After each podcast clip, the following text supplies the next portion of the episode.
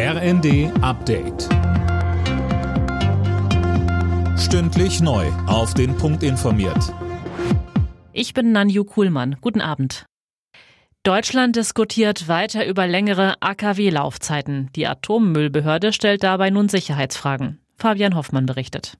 Der Präsident des Bundesamtes für die Sicherheit der nuklearen Entsorgung König spricht sich gegen verlängerte Laufzeiten von Atomkraftwerken aus. Denn, so König in der Frankfurter Allgemeinen, es geht dabei nicht nur um die Sicherheit der Atomkraftwerke, sondern auch um die Entsorgung der radioaktiven Abfälle. Bundesumweltministerin Lemke hält derzeit nur einen Streckbetrieb für wenige Monate für denkbar, um die ausbleibenden Gaslieferungen aus Russland zumindest mal im kommenden Winter zu kompensieren. Die CSU fordert fünf Jahre mehr Laufzeit.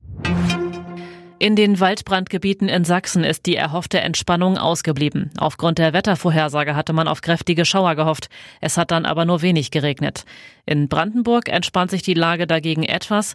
Im Raum Falkenberg östlich von Berlin geht es nach Angaben der Feuerwehr nun vor allem darum, noch einzelne Glutnester zu löschen.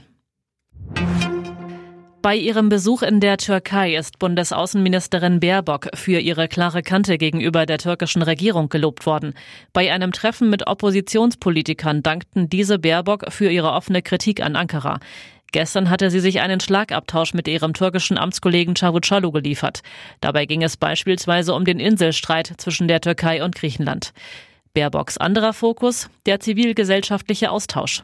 Das ist das Herz unseres Miteinanders zwischen unseren beiden Ländern. Und deswegen war es mir so wichtig, viele Menschen auch noch hier vor Ort zu treffen. Menschen, die sich in der Zivilgesellschaft äh, engagieren. Hier gerade bei einer Frauenrechtsorganisation, weil wir weltweit erleben, dass Frauenrechte auch der Gradmesser für den Zustand von demokratischen Gesellschaften sind.